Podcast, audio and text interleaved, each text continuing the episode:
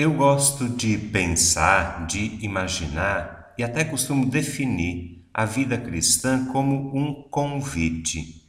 Não gosto de ver e entender a vida cristã como uma imposição, uma obrigação. Não. A vida cristã não pode ser algo imposto à força. Não pode ser um peso, não é uma obrigação. Sendo mais específico, para mim, a vida sacerdotal não é uma imposição para vocês, a vida familiar não é algo forçado. Eu, pelo menos, acho que não. É uma escolha, é uma opção, tanto para vocês quanto para mim. O mesmo pode ser dito da vida cristã. Não é uma imposição ou uma obrigação, é um convite um convite para seguir Jesus. De fato, ser cristão hoje significa um compromisso constante para melhor seguir Jesus.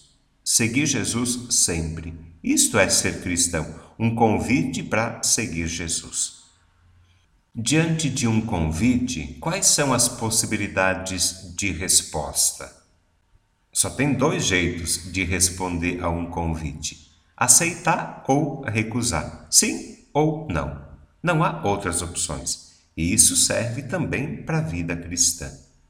A resposta tanto a resposta positiva quanto a resposta negativa, o sim ou não, a resposta deve ser dada com liberdade, sem pressão e com consciência também, quer dizer, sabendo, conhecendo as exigências e as consequências de um sim ou de um não.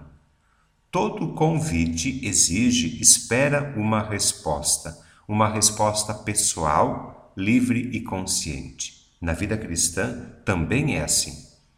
Hoje, no Evangelho que escutamos há pouco, Jesus nos faz dois convites e espera uma resposta, uma resposta livre e consciente. Primeiro convite: convertei-vos. É com este apelo, é com este convite que Jesus começa a sua missão. Jesus nos chama, nos convida à conversão.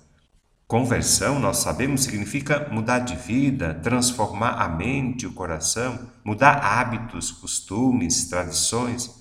Converter-se é trocar atitudes, é melhorar o jeito de ser, de viver, de se relacionar. É o trabalho não de um dia apenas, mas de uma vida toda.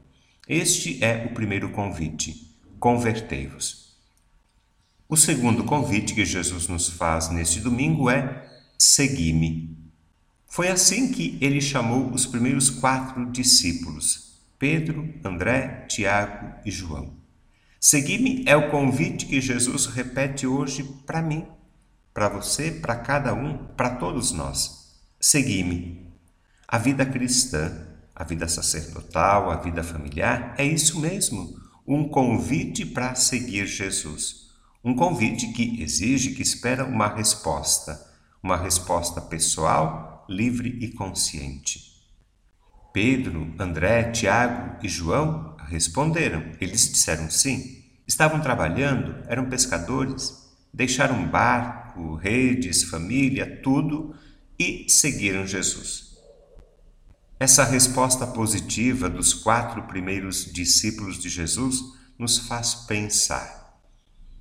O que nós precisamos deixar de lado para melhor seguir Jesus?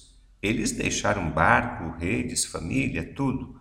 O que eu preciso largar ou abandonar para que o meu sim a Jesus seja livre, seja um sim consciente, um sim fiel, um sim alegre?